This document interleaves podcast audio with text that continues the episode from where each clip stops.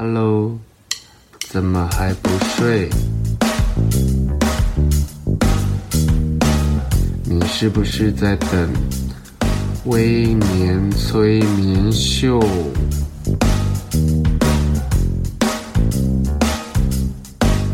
在还没有睡之前，赶快去帮我按个订阅。紧接着，我们就要开始今天的节目。Hello，大家好，欢迎收听今天的微年催眠秀。前阵子，应该也不是前阵子，就前几天，我在推特上面看到有一个人，他拍了中正纪，不是中正纪念堂，中正机场的实况。他说：“哇。”疫情前的出国人潮又回来了。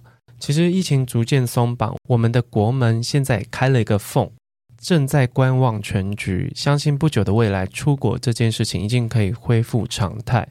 可能是在台湾待得太久了，这两年我其实动过不止一次的念头，想要移居到其他城市。一个月、两个月，如果时间跟经济状况允许的话，越久越好。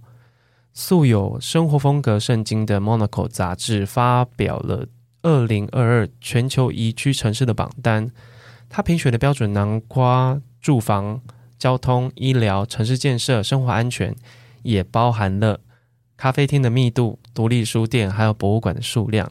今年把评选范围扩大到疫情后的变化的条件，所以我们的台北也首度进入前十名。今天。特别邀请到最适合陪我们做这场宜居白日梦的来宾，他是男子休日委员会的成员之一，曾出版《左京都男子休日》一本生活风格的经典读本，后集他也独立出版了《把清迈放口袋》，开动啦男子便当委员会，把里斯本放口袋，还有最新的《北欧一人旅日记》。他是自媒体经营者，更是旅行狂热者。他把所见所闻的旅行散记集结成书。这份榜单，待会我们就揭晓。今天的来宾大头，哇，大头去过好几个，我光是帮你数就数不完了。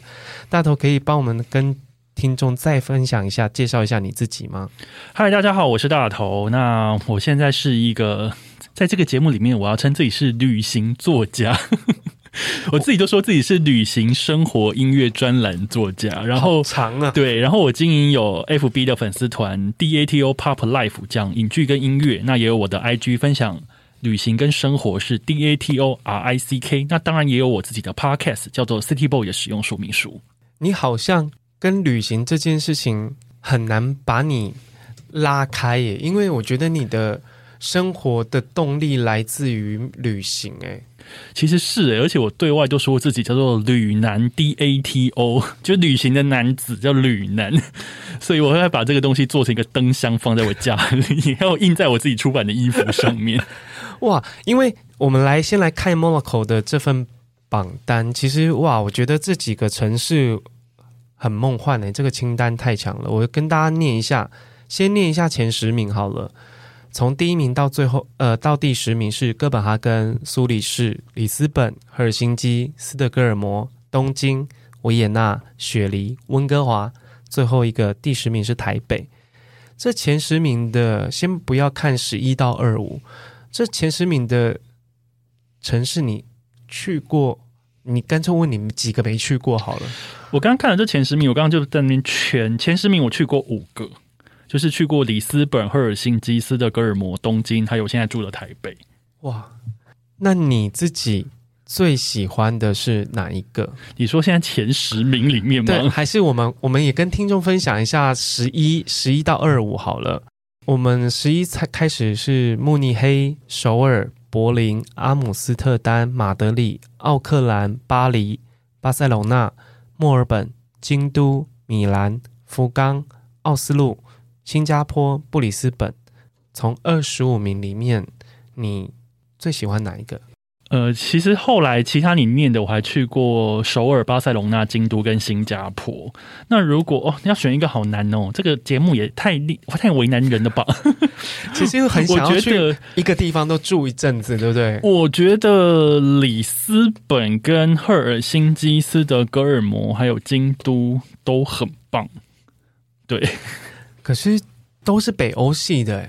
因为就是呃，里斯本不是啊，里斯本就是西欧，但是因为北欧就是里斯本，这次在这一份名单里面，它排第三名。那你也知道，我就出过一本书叫《把里斯本放口袋》，我觉得那个城市古老古老，有点斑驳，有点华丽的气氛，非常引人入胜，而且它的物价其实也不算太高，所以你去。台湾的旅人，你飞到一个千山万水，飞了那么久，飞到那个地方的时候，你会感受到截然不同的异国风情，然后也会想象说，呃，住在这个地方的感觉会是怎么样？你会做了一点，是不是可以住在这边的美梦？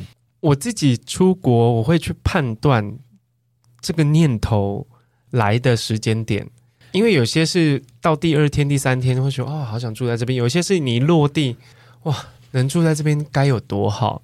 可是因为我看着大头那几次在北欧的旅行，你每一张照片，虽然你真的后来做成封明信片了，但是每一张照片真的好像明信片。北欧的天空，因为它高纬度，所以那个天空的蓝是好像会把你吸进去一样。想说怎么有那么漂亮的天空？这种蓝跟白，然后那个时候因为我秋天去，所以公园里面那个变黄的树叶满地掉满地，就觉得那个对比，就觉得天哪，这是美炸天！我我印象最深刻的是你好像在赫尔辛基，嗯的，好像从一个地方博物馆还是哪里出来，在就是那一张照片吧，就是在就是看出去的，你要回来的前一天、嗯、是。美炸天，用大头的大头的语汇，因为呃蓝天，然后白色的建筑，因为刚刚威廉讲北欧赫尔辛基，然后再加上公园的黄叶那样子的黄蓝黄对比，蓝黄白那样子的风景，你其实，在北欧其实是随手可见。那在台北可能没有办法有这么纯粹的蓝，因为台北你知道很容易天气就是很糟糕，所以那个时候其实拍照拍的还蛮开心的。那这些具有让你很想要。留下来生活的城市里，有没有哪一个城市是比较好入手入门的？你的留下要留多久？你看有没有很务实？啊，一个月好了，因为我觉得很多人积的年假，大概积到今年都约约可以出国一个月左右的长度。我觉得如果你要住一个月欧洲的话，我觉得里斯本很适合，因为它真的是不太贵。赫尔辛基可能也可以，但赫尔辛基 maybe 有一点点无聊。就是如果你真的住很久，可能会有点无聊，因为它小小的。但赫尔辛基我非常喜欢。然后另外还要考虑钱，如果住一个月的话，东京一个月应该会破产，斯德哥尔摩一个月也会破产。斯德哥尔摩跟东京消费爆高诶。对，但嗯，我觉得东京一个月可能还有机会，因为东京毕竟跟台湾比较近，然后你你有办法去找到 maybe 比较便宜的住宿，比较便宜的吃的东西，都还是有可能。还有百元美食，其实也蛮多的。对对对对对，所以东京住一个月啊、哦，我觉得好像有点浪漫。然后京都一个月也没有不行诶，天哪，好想去哦！聊一聊这集，大家已经切换，已经开始在看那个机票了。对，但我大头刚刚讲了一点，就是有点无聊，然后我。其实有听过一个很浪漫的说法，是我一个在国外生活的女生朋友跟我讲的。她说：“你到一个地方，如果你像像我们一样有一种 long stay 的念头，她说去谈个恋爱啊。”然后就说：“哦，这个嗯好。”我就突听到这句话就突然融化了，因为他说可能是我觉得是他女生，但是你们出国自己也千千万要小心一点，可能是因为他的女她是女生，女亚洲女生相对的就比较容易认识新的人嘛，嗯哼，哦、而且有很多人会主动来认识你，哦、可是因为我们是亚洲男生，嗯、我们本身在国外有可能有一些有种族歧视，或者是说他对有色人种其实是抗拒的。我们在人际交流上面并没有优势，我觉这我自认呐、啊，所以很多时候我是一个人旅行，然后到处看。然后他说不会啊，我就是今天找一个人跟我 dating，然后他就会带我去这个城市最好吃的餐厅，就是当地人目光那种。对对对对对对，然后他就这样子在交友软体上面，或者是他有被搭讪。他有被搭讪，他的态度是好啊，那我明天就可以出来吃饭。但是当然不是要跟他回家去去一些很暗、很很危险的地方，他就是下午喝个咖啡，那你来带我去你最喜欢的咖啡店。他无形间搜集了很多。很猛的名单呢。不过我觉得，如果要走这个路线的话，前提是自己心胸要放得开，对对，以及要自己有办法 handle 这个局势。因为比方说，像我就是一个出国不爱跟人家 social 的人，很多人常常会问我说：“哎，你出去的时候会不会在路上遇到一些当地人呢？会不会跟当地人结为好友啊？”我就说不会，我就是一个 大家不要来烦我，我也没有要去烦你。会不会是你每一次去的？时间都比较匆忙，你有太多想做的事情，你比较少真的是很废乱走放空的时候吗？其实不会，因为我大概会排一半的行程，就是一半是在台湾已经先找好我想去的地方，那另外一半当然是乱乱走。那当然，嗯，我觉得旅行观是一个你本每个人都会有不一样的地方嘛，所以我对于在当地认识一些新的人，我比较没有。没有想象跟自己好像没有很喜欢做这件事情，所以我会没有特别积极的去做这件事。哦，那刚刚大头在排序的时候，你是把哪一个城市排在第一名？如果这样子，刚刚看那个名单的话，我想要排，我在想里斯本或是斯德哥尔摩。那这两个地方，除了刚刚讲里斯本的魅力，那斯德哥尔摩大家都知道它是瑞典，对不对？瑞典的首都，首都。因为我自己很喜欢追踪一些 IG 上生活类型的部落客，很多喜欢简约极简、高冷的北欧风，北欧风正宗的，全部都来自斯德哥尔摩。斯德哥尔摩是我上次去北欧的时候，我自己一个误打误撞去的地方。因为其实当时我原本只是要去芬兰，要去赫尔辛基，我排了八天。然后我朋友听到之后，他说：“你怎么会排到八天呢？那个地方好像不太需要玩到八天。”他说：“斯德哥尔摩离赫尔辛基搭飞机才一个小时，你要不要去斯德哥尔摩看看？”那因为你知道北欧就是很远，想说啊，都去了。一个小时飞机其实真的没有很久，就是台北到高雄的距离这样子，所以就觉得好吧，那我就去一下斯德哥尔摩好了。那因为没有做太多功课，但实际到那座城市之后，会发现这一座北欧城市非常干净漂亮，然后有一种很帅的气息。可能有一些教堂什么之类的古迹，可是街上有一些路面电车什么，就是那整个城市的气氛。非常让我向往，我就想说，原来有一个城市可以这么漂亮，这么的 city。嗯，那因为我自己一直觉得自己是 city boy，就会觉得啊，在这个地方生活好赞哦，有咖啡店啊，漂亮的选物店啊，然后很悠闲的街区等等，就会觉得嗯，下次我还要再来。它是你的，你刚刚有列出几个榜单里面少数比较没有文化，不是不不是说没有文化，不是以文化。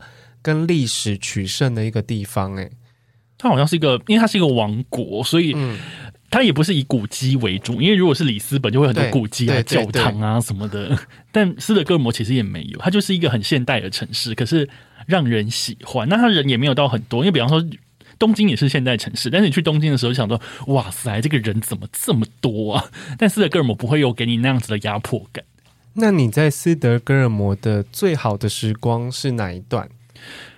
真的就是瞎晃，瞎晃。我瞎晃到一个他们街区，因为我就是礼拜六，他们叫一个叫南岛的地方，因为斯德哥尔摩有很多的小岛组成，然后我就晃到一个叫做南岛的地方。那我原本我只是看到了一家焦糖糖果店，想要去买，就是我在书上看到的。但我从地铁站出来之后，在走去那间糖果店的路上，就经过一个很漂亮的街区。嗯，举个大家可能听得懂的方式，就是我要走去那边的时候，经过一个很像富锦街或是赤峰街的地方，然后就想说：天哪，怎么会有这么讨喜的地方？大家可能因为是礼拜六下午，所以有很多人就是路边咖啡座，因为欧洲很爱路边咖啡座，很多人都在路边，然后大家看起来都很去哦然后北欧人就每个都好漂亮、好美、很帅这样，然后就算是推着婴儿车的爸爸妈妈也都很好看，然后大家都是很去哦然后有选物店、衣服店、唱片行等等二手店。但我就觉得，天哪，这个地方也太漂亮了吧！我完全没有预期我会遇到这样子的一个地方，但是觉得哦，好在有来耶。如果我当时没有来的话，我就会错过这个地方。然后我记得好像某一年的 Vogue 杂志国外版把它选为呃世界上最迷人的街区之一，就是斯德哥尔摩的南岛。我就想说啊，原来我误打误撞来到这样子一个地方，好像掉掉进某一个虫洞，但是是去一个美好的世界。是。因为斯德哥尔摩对很多人来讲，可能就是一个很干净、很北北呃，讲北欧有点腐呃腐烂，但是再具体一点来说，它是让北欧极简这件事情是，我觉得啦，我看过这么多跟设计有相关的，它是贯彻的最彻底的一个地方，诶，它毫无装饰性，诶。我好像没有注意到它到底装饰性强不强，但是我觉得主要是整个城市它那个干干净净，然后很利落的样子，我觉得还蛮讨喜的。那你自己最长的时间旅行是出国多久？有一次我去北海道打工换宿，去了快一个月的时间，打工然后加环游北海道。在几岁的时候？嗯，十年前，二十九、二八、二九的时候。嗯哇，那为什么会有那个念头，会有这次的旅行呢？因为那个时候我也是刚转职，你知道刚转职，很多人问说，那你下一步要干嘛？很多人都会说，我想先休息一下。但是我这个人又不可能真的休息，我就觉得哇，这个这么好的时间，不然我来去北海道好了。我想去打工，虽然说我有点怕，可是就是觉得打工换宿好像是一个新挑战。你知道我的那个计划跟我的那个向往，在这个时候就出来了，所以我就去研究怎么去北海道打工换宿，然后我就真的去了，在一个农场里面打工换宿两个多礼拜，然后结束之后，我再一个人环游整个北海道。那北海道非常大，它有四个台湾这么大，是一个非常大的北国大地。那一次的旅行让我印象深刻，也让我在十年后的现在想起来是很怀念。你在农场里面做什么？它是一个养鸡跟种蔬蔬菜水果的一个农场，然后还有马铃薯。那其实我们这些打工换宿的人，我们叫做 woofer，W W O O F E R，woofer，woofer 其实在那边要做所有的事情。比方说早上你要去温室采收水果蔬菜，然后呢中午可能要去帮忙处理砍柴的事啊，去拔草啊，去挖马铃薯啊什么的，就是。各种农家的事情都要做，很像来去乡下住一晚呢、啊。对对对对对，就是有那种感觉。哦、哇，那那一次的旅行，我想应该也就造就了你之后会，你到现在还是有个念头，会想要去国外住一阵子吗？还是会耶，因为我觉得现在都已经年纪又比较大一点点了，又开始也会去做那种想要在国外住一阵子的美梦，就觉得哎，这件事情好像也没有到那么的不可行。就如果有机会的话，我会非常乐意尝试。那你会锁定亚洲吗？还是北欧？北欧住一个月，我可能要准备很多钱吧。我想一下，嗯，我可能如果要久居，maybe 我先试一下亚洲，嗯，先试试看。那其实最近我们身边的人已经有人出国了，我看到好多人出国哦，是蛮气的啦。你们赶快回来吧，你们真是令人羡慕啊。然后。我其实我相信大头自己也有一些呃，开始拟一些旅行计划了吧？哎、欸，其实还没啊，我很意外。可是因为旅行计划在我脑中，就是随时随地都可以有一张计划表出来，所以我不急。而且你现在成为自由人，可以说走就走。对，那解封之后，正式解封之后，你的第一站会是哪里？一定是近的话，一定是日本啊，本或是泰国啊。然后远一点想，还是想去北欧哦。因为我几年前就发了一个小小的愿望。我说我要减少去亚洲国家的次数哦，真的吗？因为想说趁着年轻跑远一点。对，我想要蓄积能量跟经济经济条件，去更远的地方看，去更冷门的地方看看。然后说着说着，疫情就来了呢。那多冷门呢？马达加斯加这种，就会想要去。我之前有想要去古巴。哦，古巴很棒哎！对，因为我不是因为 Mojito，不是因为这首歌，是因为前几年香奈儿有一次在古巴办了一个大秀，然后我们去过的所有的同行都对那个地方。说 amazing，它就是一个有斑驳美感的地方，然后那边上网也不是很方便，但是它的异国情调跟整个城市所散发那种色彩斑斓的感觉，很令人喜欢。对，你看讲的好像我去过，讲的我们好像两个都去过。可是因为我就从身边去过古巴的朋友转述，有一个女生，她也是比较嬉皮的女生，她说她一去到古巴，因为可能又是因为东方女生在国外比较受欢迎，因为所有人都对。黄种人充满了好奇，因为古巴很少有黄皮肤的人会站在古巴的土地上面。嗯、然后我记得他好像是去首都是哈瓦那吧。嗯，他说他第一件事情就是去编法，啊，就是古巴那种雷鬼爆炸头，然后编法编完之后呢，他说那边真的很多饮料都是摩希豆，一定要、啊、就是当水喝。然后他说哇，那个摩希豆是我这辈子没有喝过那个很新鲜、很 fresh 的感觉。然后他说，因为那边网络收讯极差，还停留在资讯必须要用，好像要去买网卡还是去网咖之类的。你买了网卡，你也收不到讯号，因为基地台太少了。然后他说，印象很深刻的是，他很多音乐，他看到他们有一个有点像是烧，我们以前都说烧录机，他们不是 CD，他们是 USB，你要去跟那个人存你想听的音乐，是把 MP 三存在那 USB 里面带走。对对对对对，还有你想看的东西，那些影片，然后他觉得那很特别，然后因为大家的手机收讯都其实。不好，等于等同于废铁，只能拍照。我们他就他就说，我回到了早期用 BB 扣的年代。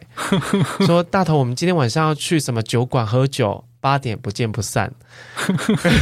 他说超浪漫，然后他就说你一定要去古巴，然后他说他们那边的人热情异常。因为你知道，可能南美洲国家他们的民族性本来就是喜欢热闹。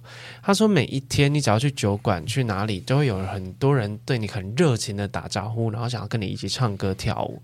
然后我就觉得很对那个地方很向往，然后就看着他那些拍的照片。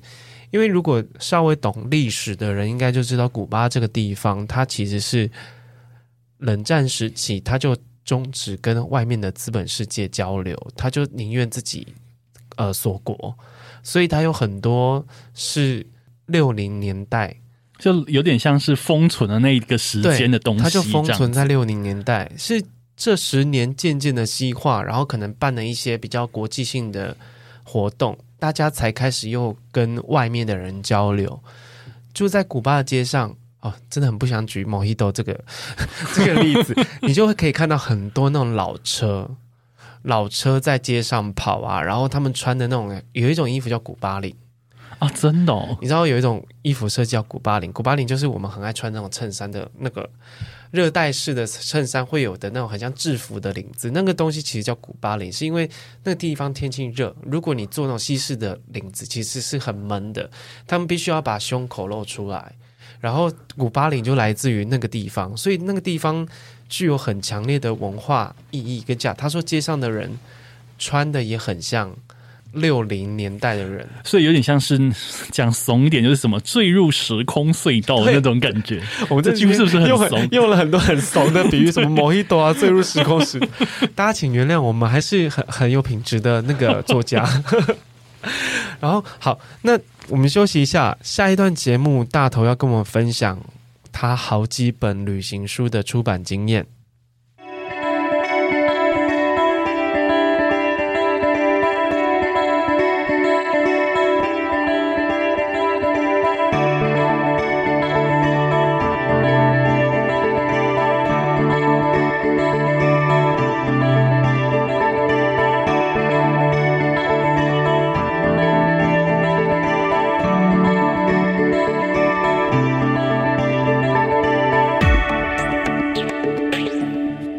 回来，微年催眠秀。哇，上一段节目跟大头聊到没有办法收拾啊，因为我们太想出国啦。这段节目我们来聊聊大头的作品。其实离开真正离开出版社之后，他一直在独立出版这件事情上面有默默的努力。然后他每一本作品，我觉得都很精致，然后也花了很多心思，非常值得跟大家分享。虽然他都是以独立募资的形式，现在都已经买不到了，都绝版了。对，都绝版了。或许你可以在有一些网络看有没有人试出二手的吧，或者是说，在我的追踪我的 IG，有时候会有一些多余的数量可以试出，让大家可以买。嗯。对，就只能碰碰运气了，因为他出版过很多旅行的地点，包括清迈、里斯本，还有这一本最新的北欧。北欧就有把赫尔辛基跟斯德哥尔摩都放进去了，对不对？嗯，没错。对，你可以跟听众们聊聊，其实以募资的方式独立出版，这是一个非常特别的通道。嗯，这件事情是我当时也是突如其来想到，因为我就想说我想要自己做独立出版的书来卖，但是我就想说，一是想在哪里卖，二是怎么卖，然后呢，如果如果还有一件事情就是我到底应该要印多少本，因为因为我们。闯荡已久，我们都知道说啊，你如果印很多卖不出去，那那个东西就叫做库存。那库存是要堆在床底下呢，还是哪里？对，就会有很多各式各样的思考。所以我后来就想到募资这件事情。募资的意思代表说，在一个时间里面，你有多少人下定，我就做多少数量，这样我没有库存压力。那想买的人也可以买到。那透过募资，我也不会有成本的压力，因为募资大家都要先付钱嘛。所以也不会有成本的压力，这样子，所以就想说，诶，那我就来做募资试试看。那殊不知第一次做把切麦放口袋的时候，就算小小的成功，所以就是促使我接下来每一年都出了一本募资的出版作品。其实这些旅行书我每一本都有买。对啊，谢谢威年，你是我的资助者。我觉得支持好朋友的作品，但但是其其实这些旅行书其实从装帧，你每一本书的装帧其实都不太一样哎。对啊，因为就是自己出版，然后就跟设计师就去讨论各种花俏的东西，那就是自己独立的乐趣跟好处。每一次我都觉得很特别，因为不是我一般会读到的旅游书，然后大头其实也融合了他一些观察，还有一些。知识性的东西，然后甚至他把一些好店必去的东西藏在他那些看似云淡风轻的日记里，我觉得是很令我惊艳的。但哪一次每一次的作品应该都非常的喜欢吧？但有我觉得在每一次的旅行中，对我而言要保持工作的状态。那个心情我很难去转，因为早期我会抱着我是不是可以跟我的读者，或是之后有机会像大头一样出版旅行书，所以我很认真的拍照，很认真记录，然后很认真的摆拍。可是到后来，我会觉得有点懒，有点懒之外，我会觉得有点分心，甚至我会整段旅程我都不拍照，我就是好好感受当下。可是大头，你要在每一次的旅行中。搜集素材好不容易哦，嗯，应该是说我很习惯在旅行当中做取材这件事情，我把这件事情是融入我的行程当中。那因为我拍照片其实还蛮快的，所以我并不觉得这件事情是一个又烦又累或者又苦的一件事情，我反而都是。在很轻松的状态之下拍了照，然后记下一些旅行的重点。那因为我有一个很还蛮清楚要出书的念头，所以在旅行当中我的警觉心其实算高，就是啊，这一定要拍，或者这件事情一定要去做，因为我想要把它收在我的书里面。但是你可能想说，哦，那这样会不会太累？我觉得不会，因为有时候如果真的就是嗯啊，好累哦，算了，不想去，那就不那就不要去啊。嗯、对，因为我我我其实是一个有点像是计划控的人，所以我只要规划好这个这一天要去拜访哪一个咖啡厅，我是尝试过我要去吃什么东西，我就有一个压力，我我是不是要产出一些什么？哇，你给自己压力这么大？很大，我超超级不 chill 的。我我发现，我只要有动了想要工作这个念头，我那个旅行一定玩的不是很尽兴。哎，那我问你哦，如果你去到那间店，嗯、你本来很想去，就觉得啊，那是我本趟必去，可是你去到那边发现那间店不如你想，超累，你会怎么办？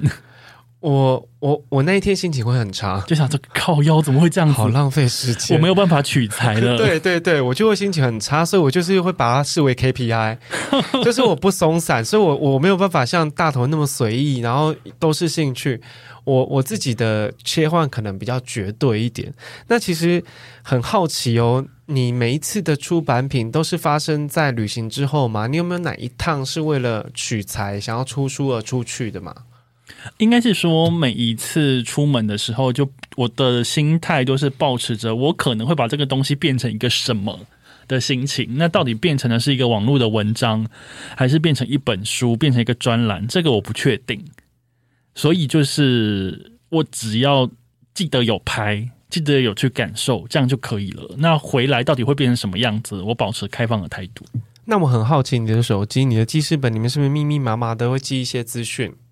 不会，那你的 我再问一题很很粉丝的问题，那你的手机的记相簿里面是不是有很多资料夹？是不同旅行不同天会分很细吗？我用的是 iPhone，所以 iPhone 有个有一个相簿的功能叫做地图，你知道吗？就是你点开 iPhone 之后，它会有一个世界地图在照片的那个 file 夹里面。那这个世界地图里面会注记着。你在哪边拍的照片？比方说，我如果按东京，它就会列出他拍了当下系统自己抓到地点是在东京的照片，所以有可能是由我二零一七年去东京，二零一六一八年去东京这样子，那我就会知道说，哦，这个资料夹里面全部都是东京。然后如果另外一个就是啊，我就去找里斯本，然后点开的话，就是里面的照片都是在里斯本拍的，我反而仰赖系统。哦，我因为我以为这个功能是不是之前有被取消过一阵子？嗯，好像没有，我有点不确定，但是我一直很爱用。还是 IG，就是它它在某一个社群平台上，它有类似的功能，应该是 IG。因为我跟国差就是。嗯陈那个陈阳马来貘马来貘本人，我我我们有一阵子很着迷要搜集世界地图这件事情，嗯、就是我们想要打开相簿的时候，哇，我们散落在每个地方都有记忆。IG 好像我记得好像有过，对，然后因为这个功能被取消的时候，我跟他有一阵就是很感慨说失去了动力。对，好啊好啊，现在到底要去哪里插插旗呢？哦，原来它藏在 iPhone 的相簿里面。对，哦，还有这个功能。那其实，在每一次旅行啊，然后记记这么多事情，那你事前功课是不是要做很足？事前的功课的话，我的态度是我对一个城市越熟，我才能去那边越放松，因为比较不容易错过一些什么。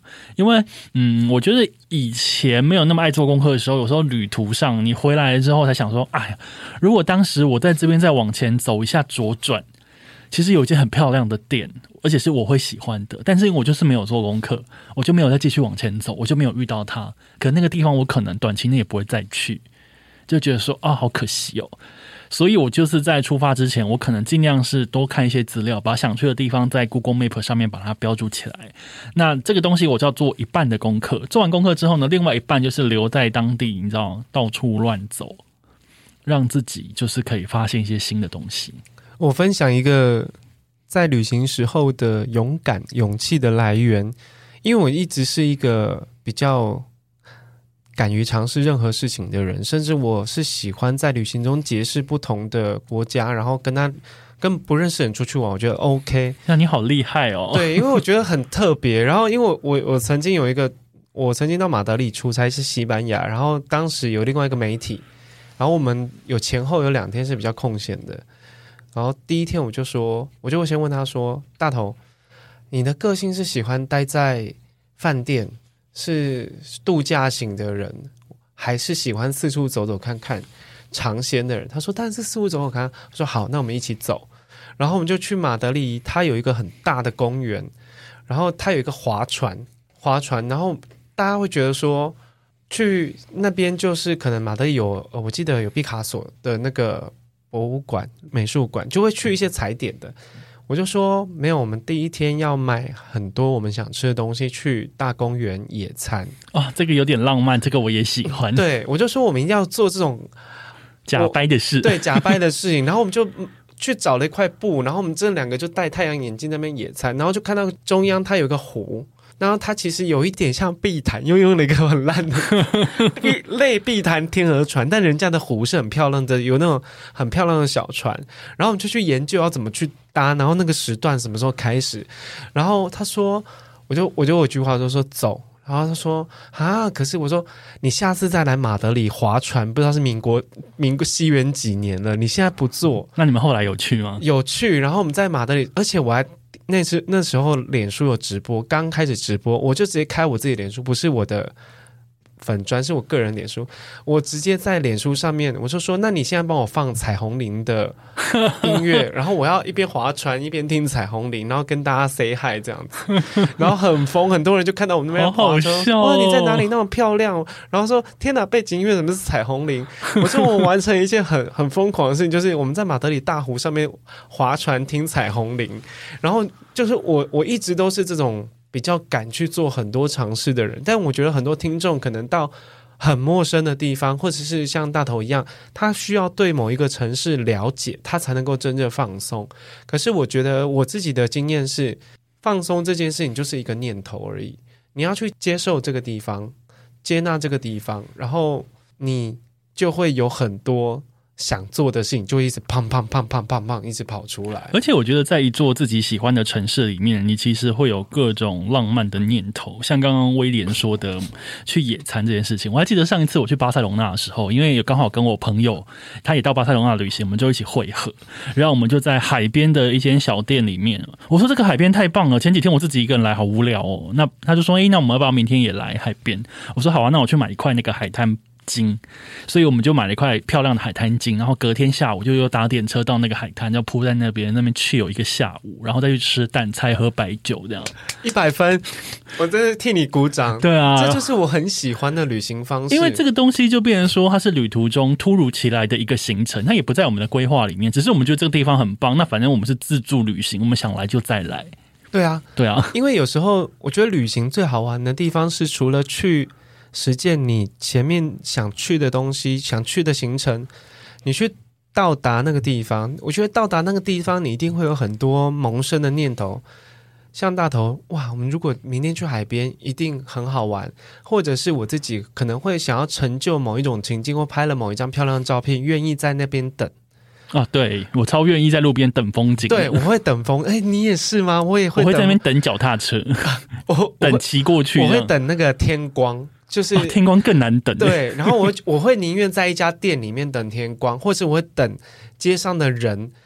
你知道，我们常拍路人，常常拍街景的人，街上的人有最完美的走法跟排列方式，看起来看起来是最那个画面是最平衡的。我会等那个等那个那个状态，或是我会等这个公园里面的叶子摆动啊。我觉得这旅行中很细碎的东西，是让我加深对这个城市的连接。确实，因为我自己一个人在旅途上面，我也会这样。而且特别是我很常一个人去旅行，所以我一个人旅行的时候，没有旁边的人在旁边等我这件事情，我就会更加大胆的在那边花时间等一个事，或是无聊去尝试一个什么事。我记得我去里斯本的时候，有一天还。在那个他的老城区阿尔法马区那边，突然看到一只橘猫走过我的眼前，我想哇，好可爱，有橘猫哦！橘猫你要去哪？然后我就跟着他走，就走了一小段路，也没有要去哪，就是跟着他上楼梯、下楼梯，然后走去哪里，走去哪里，直到他冲进一间民宅，我才停止了我的冒险。那我就跟着猫走这件事情。如果我带了一个旅伴，我旅伴觉得我是神经病。这只有点像《神隐少女》的开头。没没没，是星之谷。哦，星之谷，对、啊、对对对。然后我就跟着这只小橘猫，就在那个坡道上上上下下这样子。如果不是一个人，我真的会被旅伴讨厌。我们会被大讨厌呢。像我们这种不按牌理出牌的人，他一定说：“哎、欸，我待会就 Outlet，然后我待会要去什么完美咖啡厅。”我我真的对这样的旅伴会稍微的。比较没有办法跟他一起，应该是说，我觉得，嗯、呃，旅伴要慎选这件事情，除了你们是好朋友或是好的情侣或是家人以外，其实我觉得个人喜好是一个非常重要的点。那我我觉得年纪大了之后，大家愿意愿意去配合别人的心情，会略减。就会觉得说，反正我现在我就是做我自己喜欢的事就好了。我觉得，所以我宁可一个人出门，宁缺毋滥，不要被拖垮就好了。而且，或者是说，说明别人也觉得跟我出去很无聊。他说：“你都去什么地方？无聊死。”我觉得一个人玩，你会有一个人玩法，但切记不要让另外一个人破坏了你旅行的兴致。说不定也是我们在破坏别人旅行的兴致啊，极有可能。对啊，那因为你的新书是《北欧一人旅日记》，下一次去北欧。是有新的城市吗？我还是想去斯德哥尔摩，因为上次没有玩玩爽。然后我想去奥斯陆，对，然后听说奥斯陆非常的贵。挪威，对对对对对，一直有一个江湖传言说挪威一套麦当劳有九百块台币。我靠！因为我对奥斯陆的印象是，他有很多独立电影，其实都是挪威奥斯陆，就在讲这个城市。然后我对这个地方的印象是非常浪漫的。前阵子还有看到一部片，也是奥斯陆。你说八月三十一号我在奥斯陆吗？哦，那个是以前的经典。对对对对，然后另外最近有一部片叫《世界上最烂的人》啊啊，我有看。对，他也是在奥斯陆，所以我就觉得，哎，这个城市也在我的清单里面。那其实今天的节目最后呢，也不是节目最后，大头他会替我们分享歌单。因为大头，你这要不要介绍一下你的音乐音乐平台？好，就是歌单这个部分，我在那个 KKBOX 跟 Spotify 都有经营所谓的歌单这样子。因为我本身是一个非常爱听音乐的人，所以我会觉得，嗯，我想把我喜欢的音乐都把它排起来，排成一个情境，比方说像咖啡店啦，或者像。比方说拿着咖啡在东京散步这种情境这样子，所以你在我的社群平台上面都可以找到我的歌单的连接，然后我会排其他的各式各样的歌单跟大家来做分享。所以今天收到威廉想要请我排歌单的时候，我想说天哪，我怎么有这个荣幸帮威廉排歌单？